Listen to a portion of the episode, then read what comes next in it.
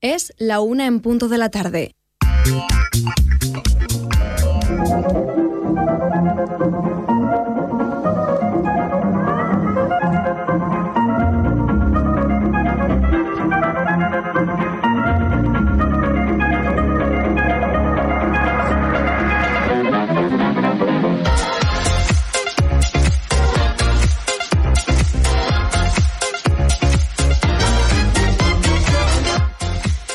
Bienvenido a Travesura Realizada, tu programa de literatura en el que te contamos todo lo relacionado con el mundo de los libros y los cómics y donde los spoilers están penados con la muerte. Bienvenidos una semana más a vuestro programa de salseo literario particular. Hola Tere. Hola. Aurora. Hola Luis. Muy buenas, ¿qué tal? Pues Como el patio de mi casa. Que es particular. Particular. Mm. Así me gusta. ¿Qué tal? Muy bien. ¿Soltamos la bomba ya? ¿Hemos estado viciados a algo esta semana? Madre mía, madre, Madre mía, madre mía. mía. Yo no. Es, es que, es que es increíble. Eh, pero picadísimos, ¿eh? ¿Os dais cuenta? Yo estaba Lo- deseando que se terminara el trabajo solo para seguir. Yo he ido al gimnasio a propósito. La gente no sabe de qué estamos hablando, pero adelanto. ¿Os dais cuenta de lo fácil que caemos en cualquier cosa y nos enviciamos rapidísimo? Sí. Toda la semana enganchados los tres Brutal. a esto. A ver, ¿eh? yo os digo, nosotros tenemos un, un tipo de personalidad adictiva. Sí. Sí, sí. Que Por eso porque no- somos sanos y no caemos en las drogas, pero si no seríamos los tres unos Por eso no yo- juego yo- a juegos de apuestas porque sé que caería, vamos, yo arruino a toda mi familia. Ya, ¿y cuántas veces te he dicho yo sería Muchas. el típico yonki? Muchas. Muchi- yo, yo quería en las drogas con muchísima facilidad. Hay cosas Y que es mejor no él. probar. Sí, Hay cosas que es mejor no probar porque uno se conoce. exacto. Yo que sé que yo caería muy rápido. Vale, pero vamos a ponernos en plan... Y, vale, una droga, pero a lo mejor lo que... Saludable. Es saludable, eso es decir, porque... No, pero digo, los libros, o sea, y Yo me he pique, y, el, y el pique que hemos tenido este fin de semana... Claro, exactamente. Eso también es un poco... Es un, es un poco eso. Es un poco cucu, cu, cucu. Está Sí, guay sí, porque sí. en el programa anterior fuimos parte del inserso y en este tocamos las drogas. Creo que va a ser una temporada muy completa. No, Pero la, en realidad, tocamos la me- adicción. Y que, es un tema, y sentido- que es un tema serio y que no lo estamos tomando a broma, ¿eh? Exacto. Yo me he sentido un poco como cuando toda la familia de los años 60 se reunía en torno a tal- a la televisión porque había X programas súper que todo, o sea, toda España seguía. Como la última Yo- temporada de Juego de Tronos, Yo, básicamente. sí, yo me he sentido muy así. Bueno, pero vamos a contar un poco de qué estamos hablando porque la gente estará perdida. ¿Puedo dar un poco de contexto? Da un poco de contexto. Venga. Todo esto viene porque eh, aquí una está escuchando un podcast que se llama Radio La Pera. Llevo mucho tiempo escuchando este podcast, lo que pasa es que nunca he hablado de ello. Ya, la verdad Me es hace que mucha gracia el nombre. Radio La. Pera. Soy Radio La Perer. Bueno, da igual. Perera, pero... Total, que en, en uno de estos podcasts, donde a veces hablan mm, de muchas cosas, ¿vale? O sea, igual te recomiendan una carne vegana del Lidl, Ajá. como te recomiendan una ficción sonora. Yo no sabía qué era esto. Y dije, Jolín, pues eh, Aurora, que tú no lo sepas, yo sí que lo sabía y estoy Yo no lo y soy siempre la retarde de todo. yo Pero, no tenía pero ni idea. eres como, lo- como los abuelillos que de vez en cuando dicen algo y dices, pero ¿tú cómo conoces ese término si es de este siglo? No, pero Pues en igual. realidad las ficciones sonoras llevan toda la vida entre nosotros. Pero sí que es verdad que ahora Spotify las- sonaban, en la radio en época de nuestros abuelos. Claro. Bueno, ya, recordad, no, no hemos contado nunca la historia de mm, la guerra de los mundos y cómo Sí, esa que ficción... la gente se pensó Sí, que era verdad. verdad. Exactamente, que se pensaban en los 60. Concretamente en Radio La Pera también hablan de eso. Claro, de cómo la gente se pensaba que había una invasión extraterrestre porque lo estaban narrando en, en la radio. Y muy bien narrado, por lo Sí. visto. Pues aquí recomendaron una ficción sonora que yo estoy escuchando ahora mismo, que, le re- que a la chica sobre todo le recordaba a lo que nos ha tenido picadísimos, que es La firma de Dios. Que es otra ficción sonora. La firma de Dios es una ficción sonora de ocho capítulos que podéis encontrar en Spotify de manera totalmente gratuita. Es una historia que inicia y termina en ocho capítulos. Cada capítulo tiene más o menos unos 20 minutos. 27 minutos, más o menos. El más largo, Sí. porque hay algunos de 15 o 16. Sí. O sea, es, es totalmente aleatorio. Y cómo explicar de qué trata de una manera súper breve. Hay una enfermedad que se llama STG, Ajá. que no saben, en, en inicio no saben muy bien de dónde viene, pero se investiga que es un gen latente. Pero eso no lo digas porque salía en el primer capi. Sí, pero, Pero- Eso, eso sí, eso te lo cuentan al principio. del Te lo cuentan Sí. en los primeros cinco minutos. Esos primeros cinco minutitos Bueno, para- vale. para poner un que poquito viene, en situación. viene de un gen latente que de golpe se ha despertado. Y no se sabe nada más. Y Ah, bueno, y provoca, provoca una enfermedad, que hay gente que se muere y gente que no, pero bueno. Como una nueva epidemia Sí. o una pandemia a nivel mundial. Y a partir de ahí ocurren cosas. Efectivamente. Y esto empieza en 2024. Exacto. Todo el, toda la ficción está contada en un formato entrevistas, Sí. porque digamos que hay eh, ciertas personas que están entrevistando a figuras más o menos relevantes relacionadas con esta enfermedad, llamémoslo así, y lo que van haciendo es contar cómo vivieron ciertos descubrimientos o ciertos momentos importantes de, de esta enfermedad desde su punto de vista, desde el punto de vista de científicos, civiles, eh, políticos, distintas figuras que est- estuvieron involucradas y em- involucradas con momentos importantes de, de este tema. No podemos contar mucho más, pero si queréis podemos poner un minutito del primer episodio para que veáis un poco por dónde van los tiros. Yo creo que al menos es un poco representativo de lo que es este. A este ver, un poco, antes de, antes de poner el minuto, yo lo diferencio con el audiolibro. Bueno, para empezar a mí los audiolibros se me va a la cabeza otra cosa, porque la voz para mí es tremendamente monótona, Claro. evidentemente depende del narrador, pero aún así es como siempre la misma voz te está contando eh, y le dijo no sé qué y se sobresaltó y bla, bla, bla. Sí. Sin embargo, en una ficción sonora hay... Cada personaje tiene su, Su voz, su actor de su doblaje. actor de doblaje diferente. Eh, cuando alguien se sobresalta, dice ay, no, no hay ningún narrador que te diga se sobresaltó Pero- o le miró a los ojos. Y hay mucho, aparte, mucho efecto de sonido. Efectivamente, si suena un teléfono, no te dicen ha sonado un teléfono, sino que tú escuchas rin, rin, rin, rin. Exacto. O sea, está muy currado en ese sentido, pero sí que recuerda a un audiolibro. Efectivamente. Y luego que esta ficción sonora en concreto, porque yo he escuchado otras, está muy bien, las voces están muy bien interpretadas. Claro. Porque hay otra gente, hay otras ficciones sonoras que es como, que son más planas. Y aquí todos eh, le dan, bueno, pues hay diferentes momentos en, en el, en el- en En la los ficción, capítulos, sí. en la ficción, que, que hay diferentes momentos de tensión y tú puedes captar esa tensión en la voz de los personajes. Además, Exacto. no solo en la voz, sino que también la banda sonora que hay de fondo se va te lo marca súper bien. Sí. Eh, claro, Merece mucho la pena.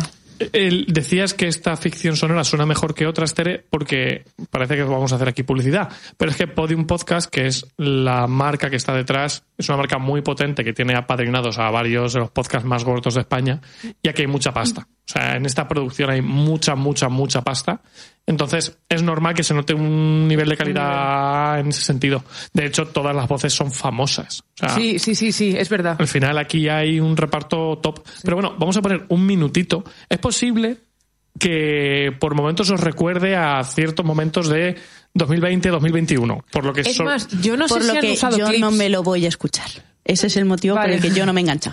Lo que pasa es que va mucho más allá. No te quedes con esto es una ficción sonora basada en el COVID porque no tiene absolutamente nada No, no, que ver. sí, lo sé, pero Pero Yo digo una cosa, bueno, eh, ¿lo comento después o...? sí, lo- coméntalo después, porque venga. va, va- va a entrar mejor. Os lo pongo por aquí. Las respuestas que obtienes dependen de las preguntas que formulas. Thomas Kuhn.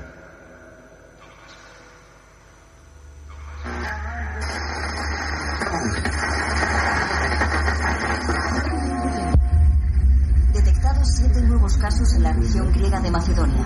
Las siete personas contagiadas que no tendrían relación entre sí han sido ingresadas en un hospital destinado exclusivamente a pacientes con STG. El gobierno griego ha ordenado esta mañana.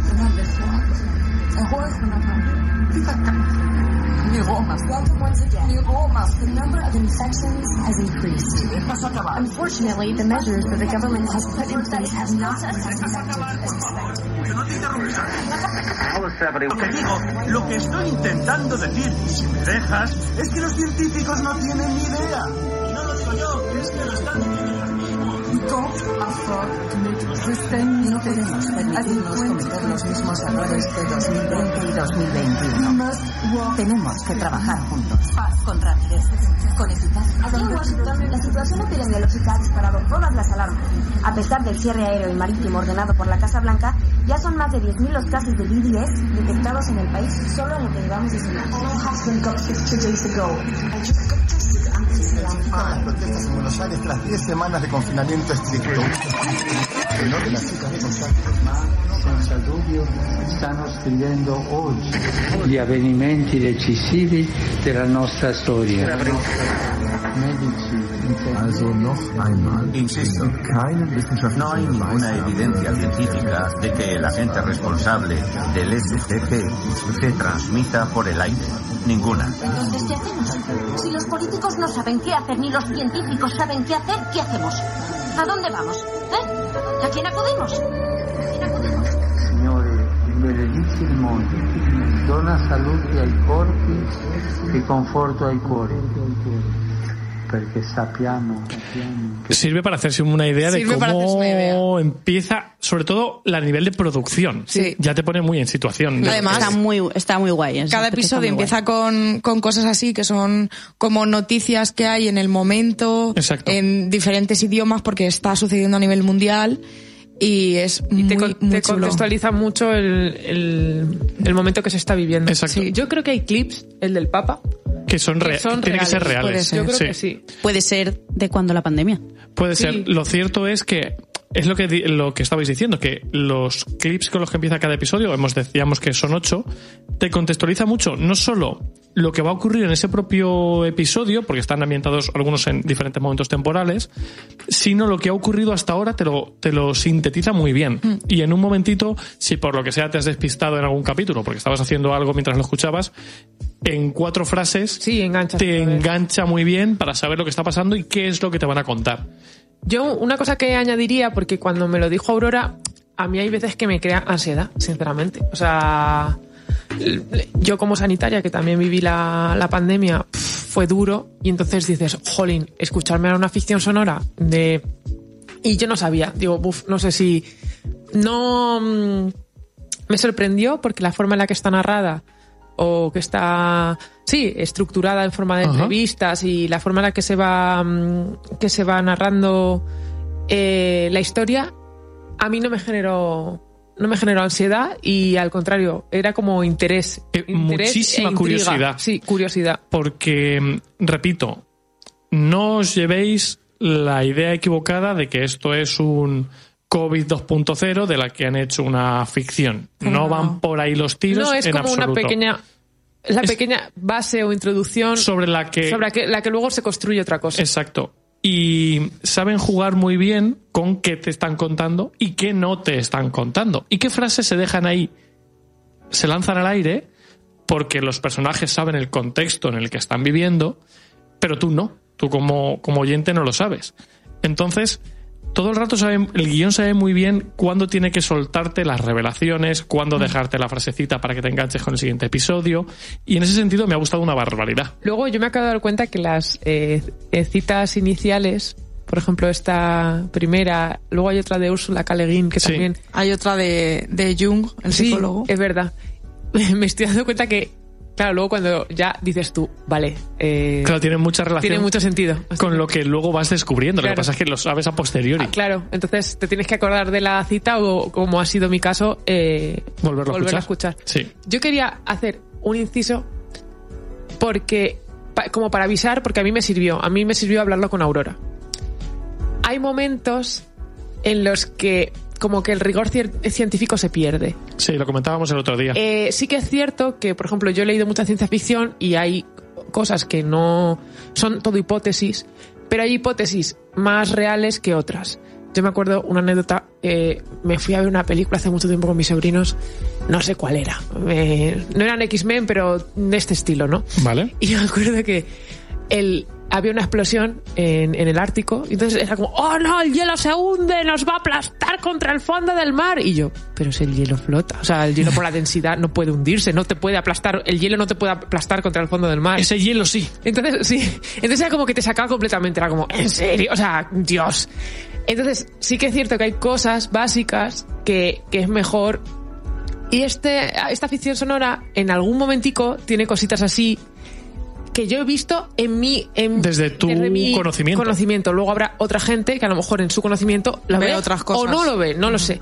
Pero, por, por ejemplo, yo no lo vi. me- Claro, yo pero a mí Aurora me sirvió porque me dijo, mm, intenta pensar que es eso, que estamos en un mundo eh, Distópico. es que- distópico. Entonces, Sí. Igual, hay dos cosas como que te sacan que dices tú, jolín, además es como, qué pena, porque hoy en día con la información que tenemos, eso no, no tendría por qué haberse cometido. Por haberse pero, cometido ese error, ¿no? pero si lo dejas, o sea, si lo dejas estar.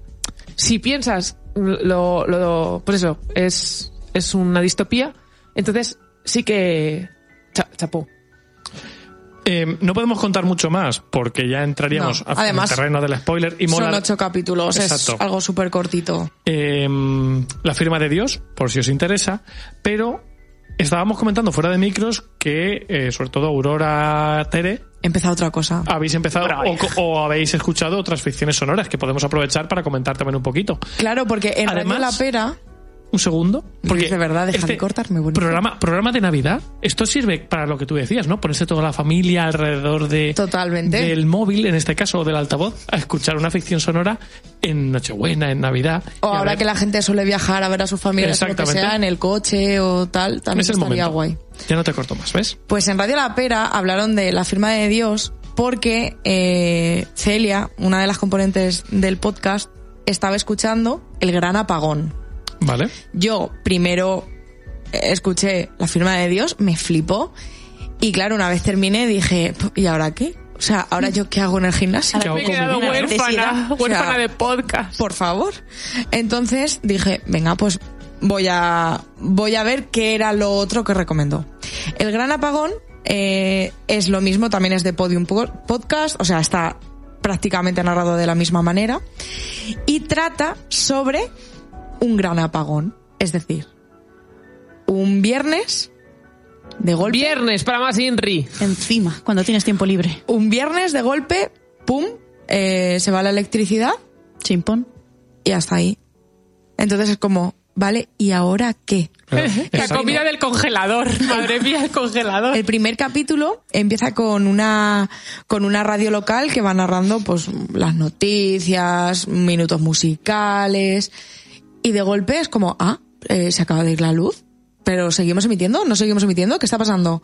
Eh, el generador de ellos a ellos les sigue tirando, pero se ha ido la luz en todos lados. Vale. Entonces, no hay medios de comunicación, evidentemente. Nadie sabe si se ha ido la luz solo en Madrid o solo en un, En un pueblo barrio. de Sevilla o si en Nueva York tienen luz o no. Pero el día anterior por la tarde se empieza a hacer el gran apagón, se empieza a hacer trending topic. ¿En El día anterior El día a anterior. ese. Porque eh, al parecer hay unos estudios que debido a algún tipo de fenómeno solar, esto puede suceder. Vale. Y supuestamente era el día, empezaron los rumores la tarde anterior y precisamente es en, en esta radio donde están comentando, ah, pues hay un hashtag en Twitter, hashtag el gran apagón, que no sé qué, que no sé cuántos, Y ocurre. y, y sucede.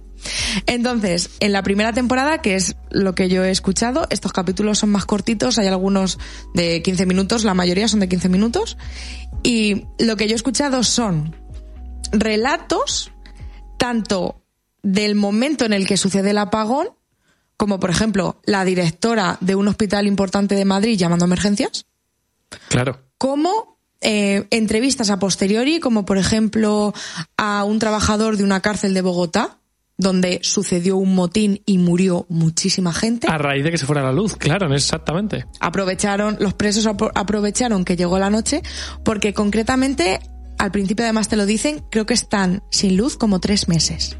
Uf, Entonces tienen muchísimo para contar el relato. claro. Pero te van, te van haciendo saltos todo el rato y además saltos de personajes. Hay veces que vuelves a retomar a esos personajes y veces en los que ya no vuelves a saber nada de ellos. Por ejemplo, también hay un podcast que habla del estilo a cuarto milenio y tal, que está hablando ya a posteriori de si el gobierno sabía que esto iba a suceder, qué estaba pasando con los militares, un poco de esto se sabía y no nos lo quisieron decir. Y eh, a mí de momento la historia que más más me ha gustado es la de un padre y una hija que viven en una casa perdida en el monte de, de Galicia y ellos tienen una radio con pilas que utilizaba el padre cuando era joven para hablar con los colegas en X frecuencia y ahora les falta agua. Entonces, claro, ellos, el padre se conecta a la frecuencia de, hola, por favor, me oye alguien, tenemos comida, necesitamos agua, hacemos intercambio. Eh, me voy a conectar a en punto durante todas las horas para comprobar solo durante un minuto porque no tengo muchas pilas. No sé cuánto va a durar esto Claro. y para comprobar qué pasa. Y entra la, entra la niña de, ay, Siana, cuidado, no sé qué, no hables, no hables. Cosas así y la niña, pero ¿qué pasa, papá? Y a nivel de producción sonora, Del estilo total. ¿Sí? a- sí. Está muy, muy bien. Y de momento es eso. Yo he escuchado la primera temporada, tiene tres, y a mí, vamos, me tiene enganchadísima. claro, no sabemos cuántas temporadas van a ser, ¿no? Son tres. Ah, o sea, está, está Sí, sí, terminada está ya. terminada. Entonces, pues, ya os contaré. Pero me está gustando muchísimo, muchísimo. Apuntamos también. ¿Cómo has dicho que se llama? El gran apagón. Y son tres temporadas y no son una temporada cada mes, no es. No, no, ya está, ya está terminado. No, a ver, se, re- iban- se refiere se a, iban- mm, a que cada temporada no. está ambientada en un mes. No, no, no, es, me refiero. Ni idea. Esa- bueno, claro. Yo he empezado la de- segunda, pero no. Vale, vale. Tere, tú eres aficionada. Sí, bueno, ya, ya sabéis que por mi incapacidad a veces para leer, pues me vienen muy, muy bien los audiolibros. Y también lleva razón Aurora, que como ya dice, hay veces el autor, o sea, el narrador hace muchísimo. Sí. O sea, yo ha habido libros buenos que a lo mejor me habéis recomendado y he ido y he escuchado al narrador y es como, es que no puedo. Es que no puedo porque no puedo porque me, me Sin saca- embargo, por ejemplo, el audiolibro este de. de la. El hogar de la casa. La casa en el mar más azul. Efectivamente, que el narrador decías tú, Tere, que era increíble. Sí, sí, sí, sí. O, por ejemplo, el, el libro de Ángel Martín, Que lo narra él mismo. que lo narra él mismo, está también súper bien, Sí. también en parte porque está narrado por Sí, él. sí. Hace mucho. Hace muchísimo, el narrador hace mucho. Y esos libros buenos que a lo mejor dices es que no me lo puedo escuchar porque no, no entro e incluso me está irritando, me está irritando la voz. Entonces, eh, pues eso, yo en el mundo audiolibro sí que está, o sea, sí que me manejo bastante de lo poco que me manejo en estas cosas novedosas. Y entonces sí que he escuchado ficciones sonoras y los audiolibros. Y ficciones sonoras mm, más modestas, todo más modestito. Eh, hay una colección que ahora mismo no recuerdo, luego si no lo pondré o lo pongo por el Twitter o algo, eh, y si no lo- en el próximo programa lo Ahora que Tere tiene Ahora que Twitter, tengo Twitter, Claro. Este arroba, Claro. arroba Tere Travesura. Está que lo tira, ¿eh? Estoy aprendiendo.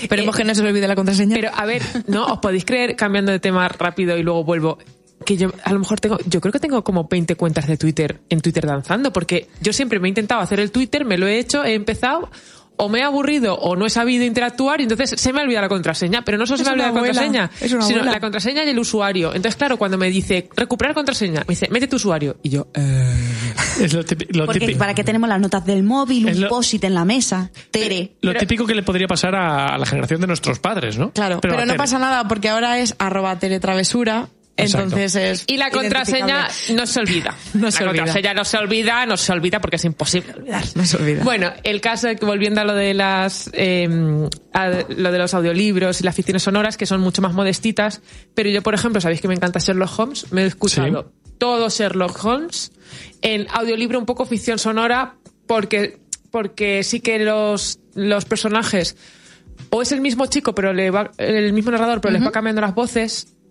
y de vez en cuando, por ejemplo, se oye el ruido de, De el- ambiente, ¿no? Sí, de ambiente, en plan el carruaje de caballos, Eso mola mucho. el perro, los, se- sí que se oye. Y también pone musiquita de fondo. Luego también clásicos, clásicos tipo... mm, eh, a ver, que me acuerde ahora cuál he estado, eh, cuál he escuchado. No sé, es que han sido muchos. Eh, eh, la metamorfosis de Kafka. Y entonces, quieras que no, mm, el, el lobo estepario de Germán Hesse, que yo me lo leí y me lo vi, dije, ay, voy a ver si hay diferencia. Y fíjate, hay diferencia en cuanto a leerlo y luego escucharlo. Claro. Porque te mete como en otro ambiente y también a lo mejor el día en que lo estás leyendo, ese día estás más fuera de- del contexto o, o no estás prestando la misma atención y en la afición sonora te crea como un ambiente Es que te, crea, te, sí. me- te mete en una burbuja. Sí, Sí, sí. Yo estaba en el gimnasio, de verdad, se me olvidaba lo que estaba haciendo. Eh, era brutal, o sea, era como, vale, yo estoy aquí Aurora, para de hacer sentadillas, para de hacer esto. sentadillas, Aurora. con esto y era, y era como, eh, por favor, que nadie venga a hablarme ni nada, porque es que quiero saber lo que está diciendo aquí la, la investigadora o quien sea, porque se va a liar parda. Y a mí, en cambio, o sea, me, me pasa eso con, con la firma de Dios, pero alguna vez que he escuchado a Yai, eh, cuando estás escuchando audiolibros, no me ocurre. De hecho, a mí los audiolibros me generan un poco de rechazo, porque tengo la sensación de estar escuchando algo como muy monótono. Pero Y- es que, o sea, no es. Yo un audiolibro pasa- no le presto atención. Se me va la cabeza. Pero voy por la calle es- escuchando un audiolibro y la cabeza se me va a otra cosa. Sin embargo, voy escuchando un podcast donde el ritmo es distinto, Claro. hay cadencia, es de otra manera. Y esto os ha gustado más porque tiene muchísimo más detalle. Claro, pero por eso digo que es Pero lo que también- me falta en un audiolibro. Sí, pero depende del audiolibro. Sí, Porque hay seguro. audiolibros que O sea, la forma en la que está narrada no te resulta. Mira, el or- del cuarto mono. Me los escuché. Cuando Sí, yo estaba fatalítica lo- fatal. Lo hablamos además en me un... lo Te conté. Sí, me lo escuché en audiolibro y es que me hacía caquita en los pantalones. Porque además el, el, narra- el doblador era el de Ross. ¿Por el cuarto libro o por ti?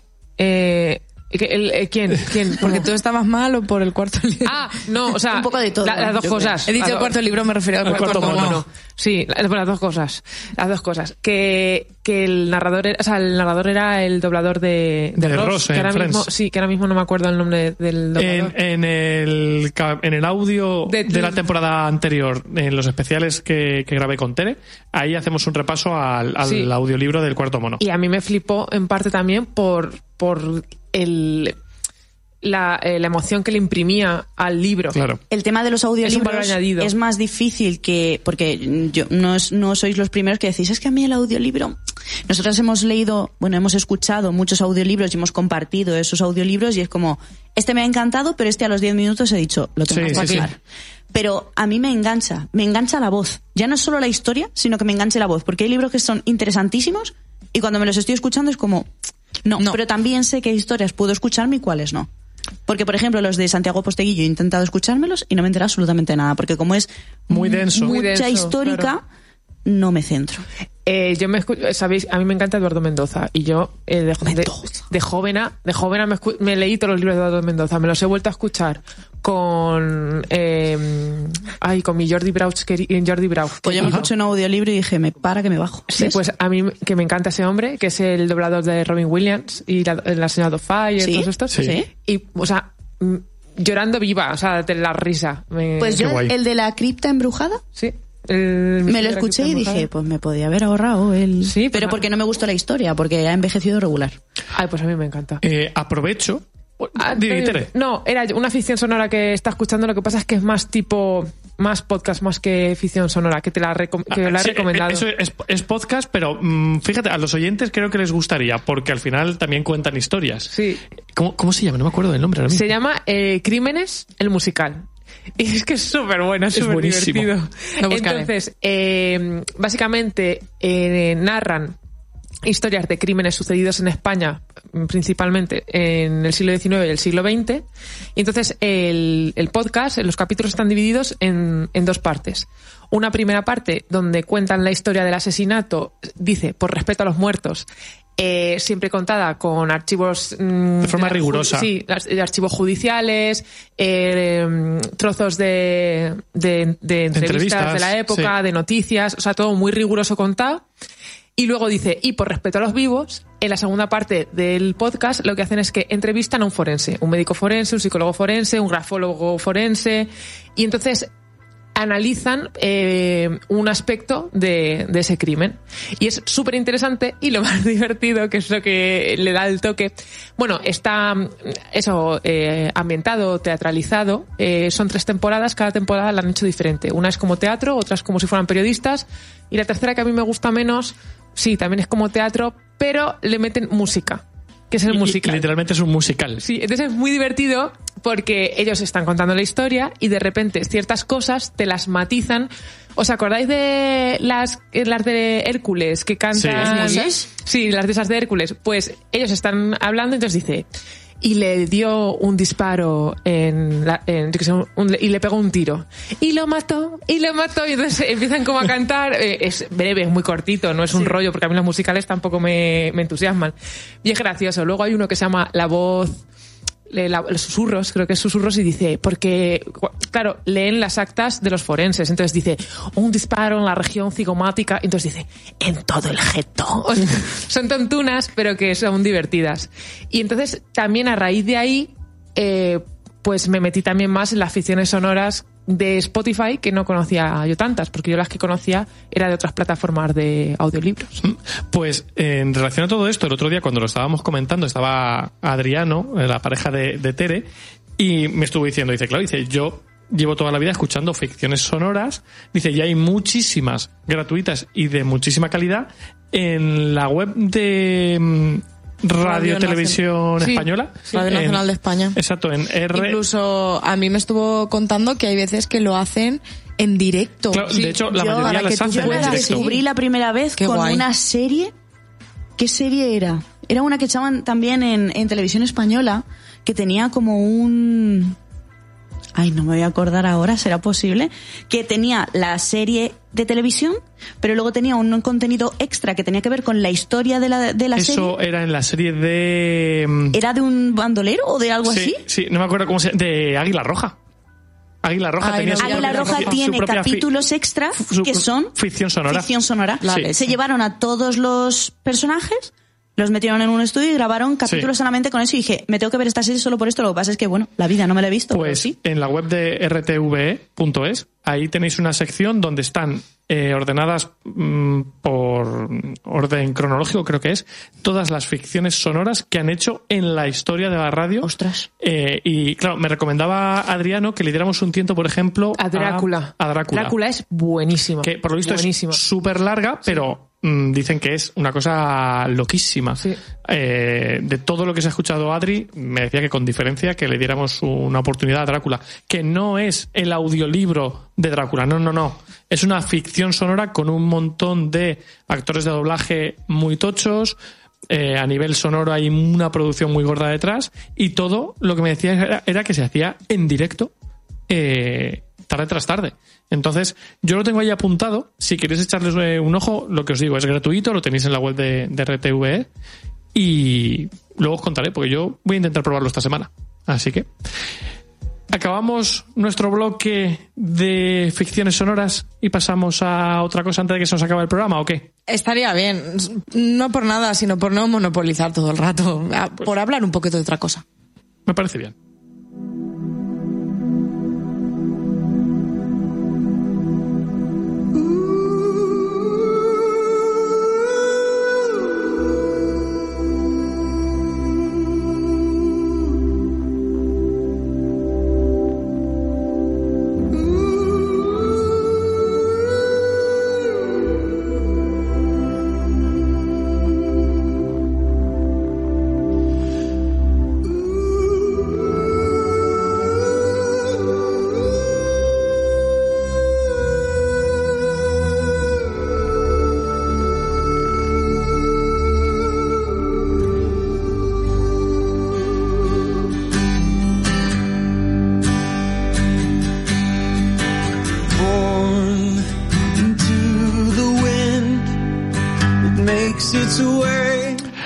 En el momento en el que empieza la canción a molar, porque si no, se nos acaba el tiempo.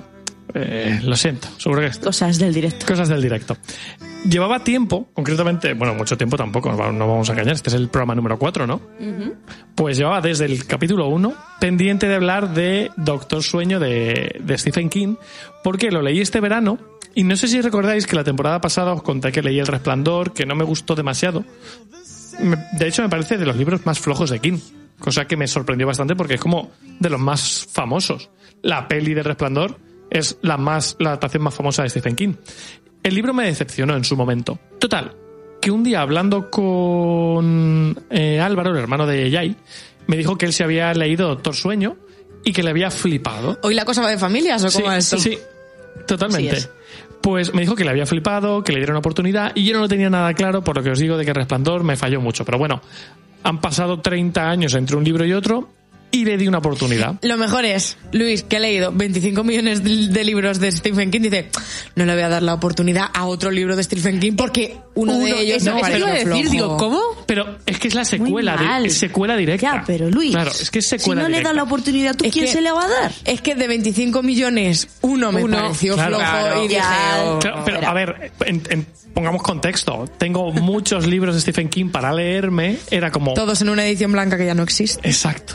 La puñaladita. ¿Para qué iba a darle la oportunidad al segundo si podía leerme otras cosas, no? Pero bueno, al final tiré para adelante. ¿Puede ser de los mejores libros de Stephen King? Yo digo sí. O sea, Fíjate. Mira, mira tú. eh, Menos mal que mi mejor amigo llevaba razón. Porque es una cosa, pero no os hacéis una idea Es que de tiene- cómo mola. Le viene de familia el buen gusto por los libros. Mm, no sé, No como la, bru- la bruja negra. Estaba esperando otro. Voy a ver si me quito el. me, pelo viene bien el puñal porque estaba viendo cómo enfocar mientras tanto lo que quiero contaros sin, sin entrar en- obviamente en el terreno del spoiler.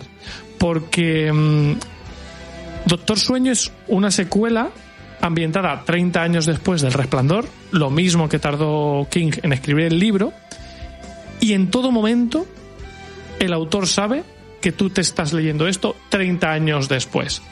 O sea, que, que han pasado 30 años entre una obra y otra. Y, y King es consciente de eso a la hora tanto de ambientar el libro como de qué guiños hace al lector con el salto temporal que ha habido, como de propias situaciones que se daban en el libro original que yo creo que a día de hoy a él tampoco le gustan. ¿Cuánta Porque- gente creéis que habrá muerto en el transcurso de los 30 años? Pues- y lectores que ha, ha perdido King por, Por haberse esperado Pues tanto. va, va a ser un Rothfuss eh, George R. Martin. Yo creo que un básicamente. 20% de Sí. los lectores fácil. de King han muerto. Eh, Va a entonces, ser un lo sé, lo siento. Podemos hay, seguir. Lo hay leéis como- desde el cielo, chicos. Hay como una metanarrativa detrás del propio libro de Doctor Sueño, muy enfocado a eh, yo he crecido como autor, la historia que os voy a contar no tiene nada que ver con la que os conté en su momento y ciertas cosas que no puedo contar, pero que si habéis leído El Resplandor y sois lectores habituales de King, vais a ver en esta novela que están como muy bien hechas. Pero bueno, entro un poco en, en materia. Como os digo, esto ocurre 30 años después de- del final de Resplandor. ¿Se podría leer Doctor Sueño sin leer El Resplandor? Pierde toda la gracia. Vale. Porque aunque hace un salto temporal muy grande Te pierdes la parte de la meta historia, ¿no? y el personaje protagonista, que es Danny Torrance, es el niño Vale. de la familia del Resplandor original. ¿vale? Tengo otra pregunta. Vale. Sabiendo que Doctor Sueño te ha gustado tanto, Merece, la sí, pena leer El sí, Resplandor entonces porque para llegar hasta aquí. Las, las sensaciones que yo he tenido con, con el Doctor Sueño, a mí me ha recordado mucho al instituto, me ha recordado mucho a, a esta faceta más actual de King, muy rápida, donde los niños tienen un papel muy importante y los niños que escribe King, que no mueren, molan muchísimo. Porque los que mueren no molan nada. Suelen ser Molan hasta que se mueren. Exacto. Pero lo- lo- cuando son protagonistas, los Como en. It, por los- ejemplo, ¿no? Que, Exacto. que tiene una Es que, historia eh, muy chula. Es que sabéis que, que It es muy Stranger Things, ¿no? Sí. Sí. Pues aquí está esa esencia de. Por cierto, perdón, en Mr. Merches, la Merches, eh, narra- o sea, hacen un guiño a IT. No he llegado aún. No he seguido. Sí, sí has llegado porque yo voy por detrás, lo que pasa es que no te has fijado. Pues no me habré dado cuenta. Habla del niño que le ve, dice el... Los pay- cuando un payaso aparece en una alcantarilla. Ah, es verdad, O que sea, hay hace, un- hace sí, guiños. sí. hace En, casi todos los libros de King hay guiños a otros libros. Sí. Es increíble, me gusta un montón esa Sí. parte. Pues. O sea, este libro tiene la parte aventura de Stranger Things, pero aparte hay una relación muy guay de em, intentar ser mejor de lo que fueron tus padres, intentar ayudar a. intentar aprovechar tu posición para ayudar a otros que están en desventaja y pueden llegar en el futuro a estar donde estás tú. Hay un mensaje de redención muy guay en todo el libro, porque os cuento lo que os digo. El prota de este libro es Danny Torrance, por un lado, que es el que en su día era el niño del resplandor. Han pasado 30 años, sigue teniendo el poder del resplandor y su forma de, mm, digamos, bloquearlo, porque al final él le leía la mente a todo el mundo, todo el rato estaba viendo gente que iba a morir, se estaba enterando de un montón de cosas que le impedían ser feliz, ¿no? Y entonces la única solución que se le ocurre es emborracharse mucho a diario. Esto que provoca que cuando empieza el libro descubres que Dani se ha convertido un poco en su padre. Es, de Eh, mi, es de mi pandilla de amigas, entonces. Se sí, iba a decir que era como en tu pueblo, pero he dicho, voy a callarme. Claro, porque- ¿qué ocurre? Sí, que somos. se convierte un poco en, en el padre, en Jack, ¿no? Jack es el prota, es el padre de, de Danny en El Resplandor y es un hombre violento, es un hombre que está todo el día borracho. De hecho, se convierte en el catalizador y en el enemigo principal de- del Resplandor. Y aquí, al principio del libro, Danny se está convirtiendo un poco en Jack.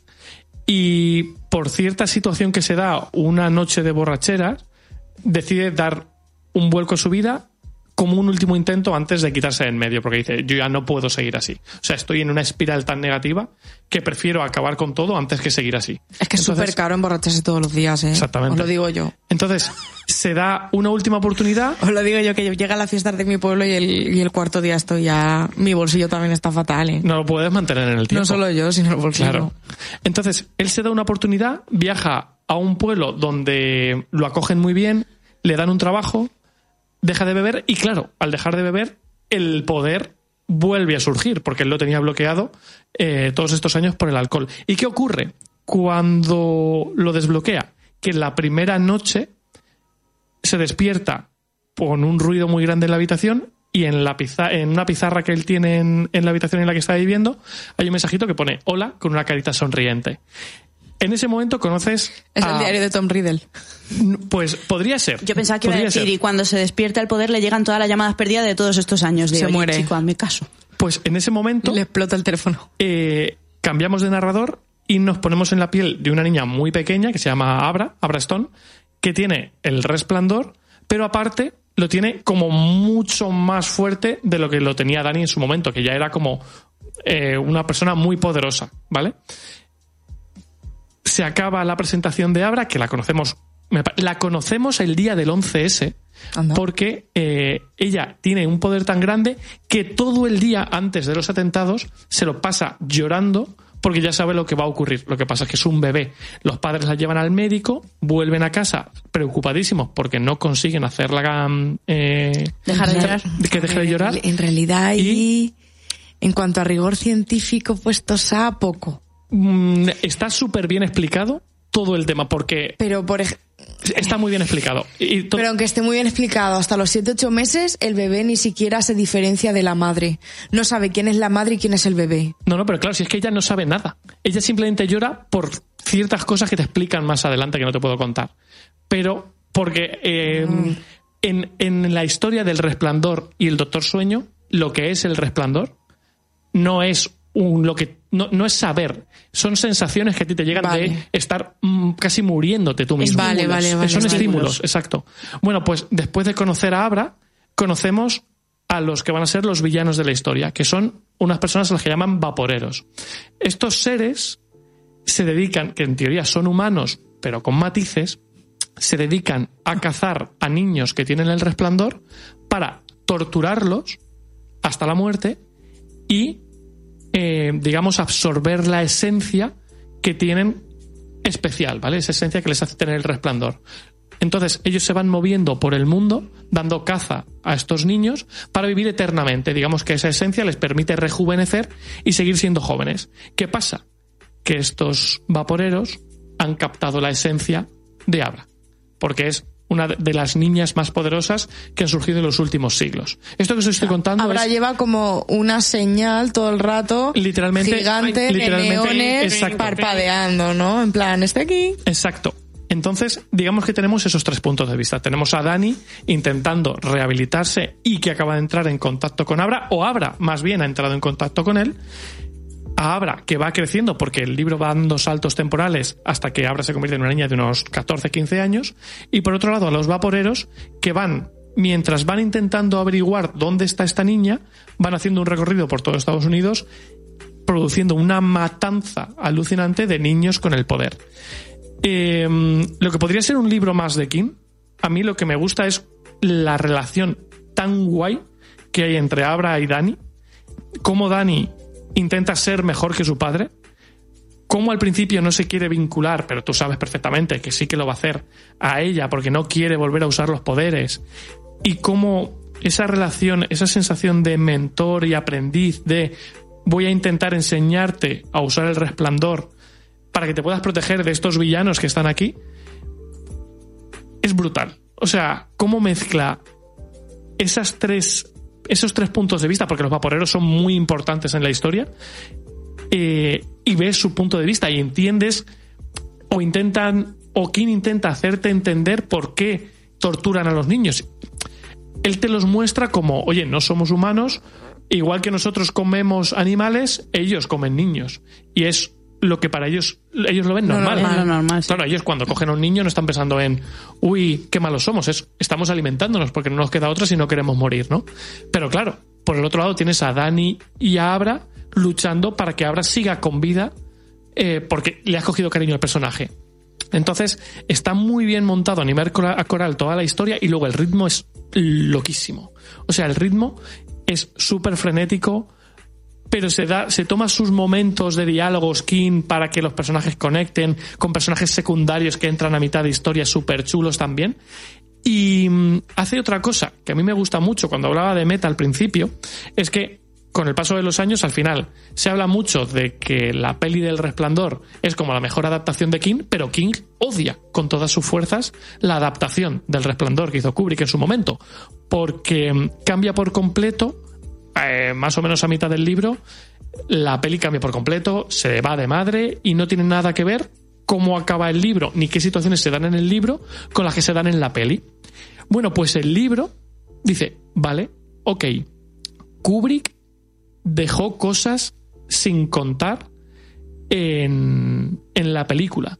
Pues yo voy a intentar coger las cosas buenas que hizo Kubrick, que yo no conté en el libro, voy a ver cómo las puedo integrar en mi historia sin que eso choque con lo que yo conté en el resplandor, pero aparte voy a coger lo, lo bueno del resplandor que dejó Kubrick fuera y lo voy a potenciar también mezclándolo con lo que él hizo en Qué la peli. bueno, qué bueno, ¿no? Entonces de repente te va mezclando cosas de la película original con su libro, con cosas nuevas y es una pasada, es una pasada de principio a fin. Entonces, el orden sería lectura del resplandor, ver la peli y luego el. y luego Doctor Sueño. Yo os diría que os leáis los libros y luego veáis las dos pelis, porque es que después ha habido una adaptación muy reciente del, Do- del Doctor Sueño, que el prota, el que hace de Danny es Ewan McGregor, y la que hace de la villana pri- principal es Rebecca Ferguson, que la habéis visto, por ejemplo, en las últimas pelis de Misión Imposible, Ah, por ejemplo. bueno.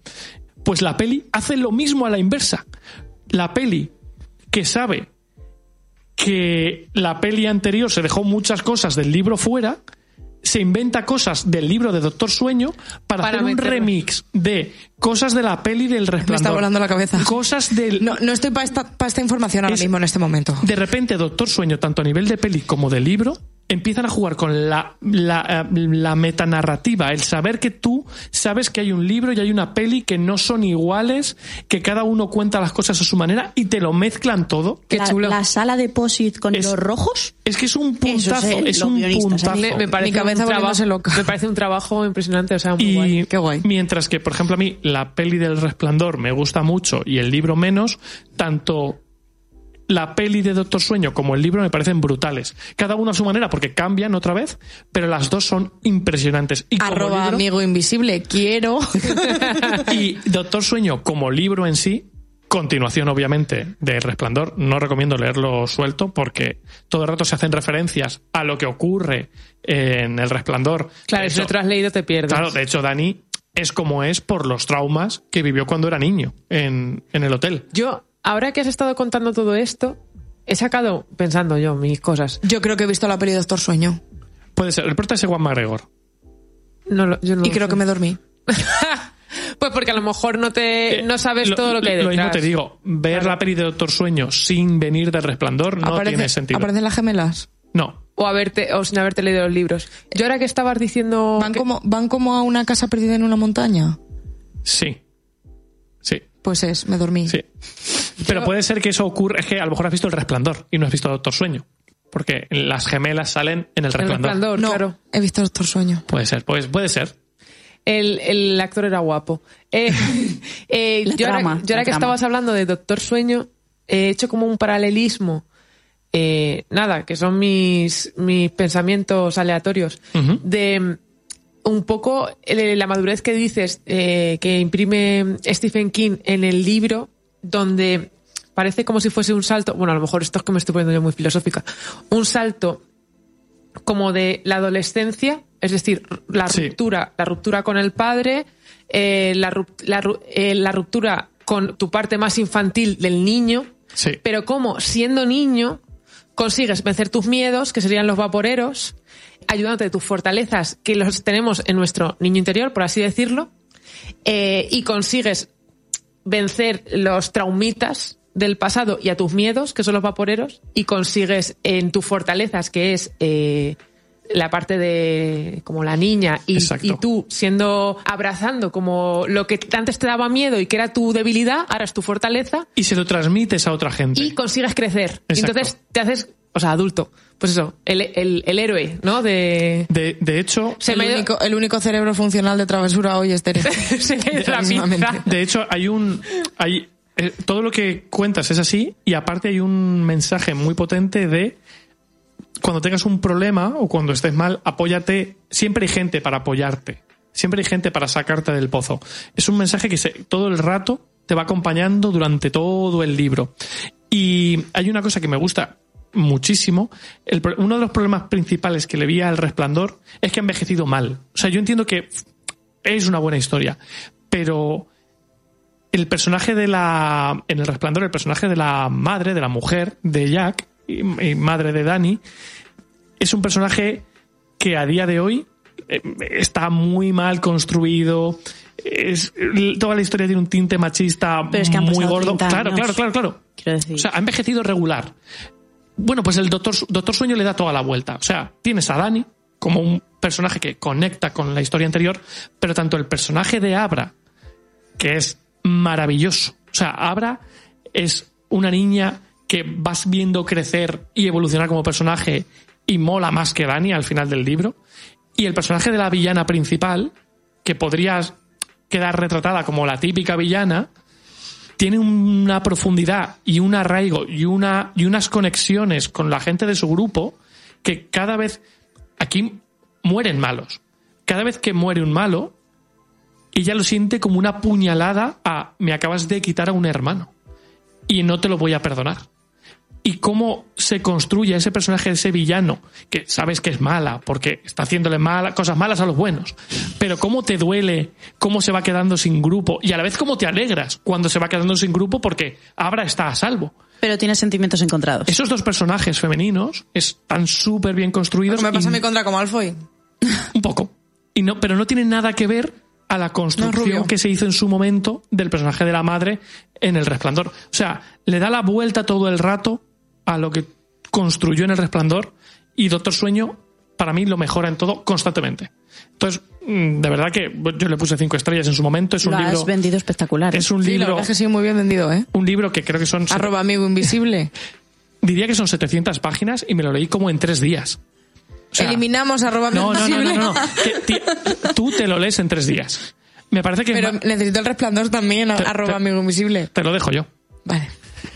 Y no puedo contar más porque no, no penséis que he hecho spoiler porque todo lo que os he contado ocurre al principio del libro y ya os he contado más sensaciones que otra cosa. Pues el libro es muy largo y pasan muchas cosas y hay Sí, situaciones pero muy tú chulas. has estado enganchadísimo. Yo estuve enganchadísimo. O sea, yo caí que flipas. Y yo creo que con eso podemos acabar el programa. Sí, ya está bien.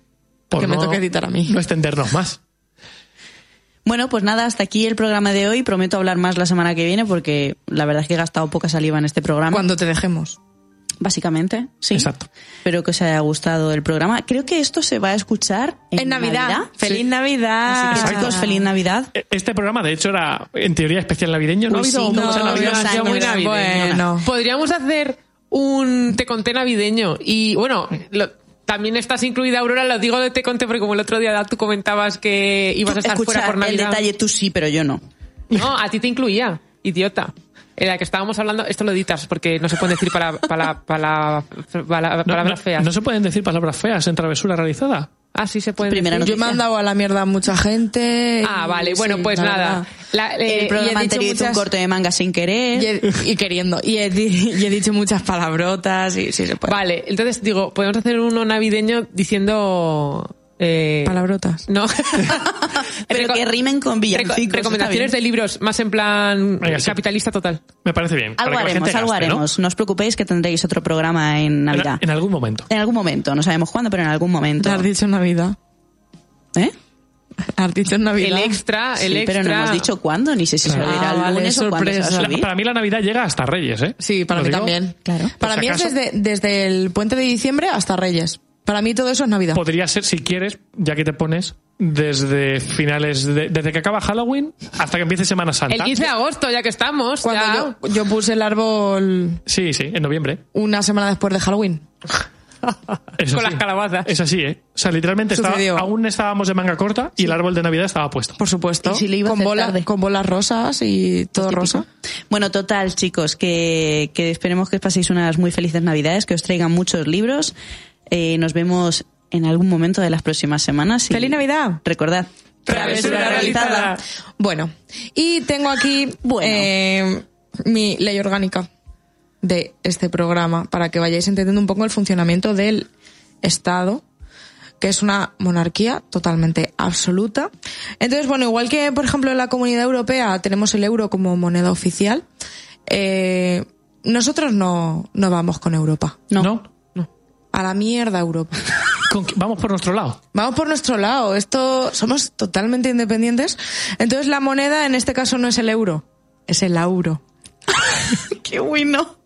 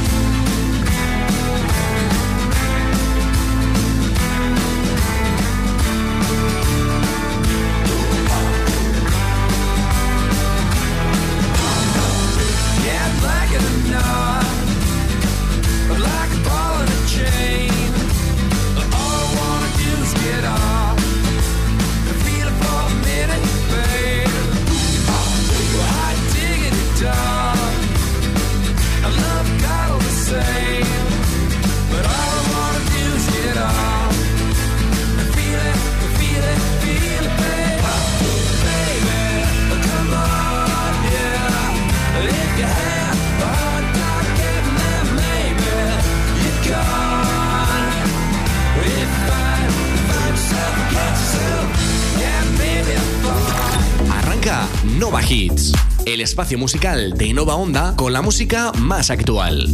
De lunes a viernes, de 2 a 5 de la tarde.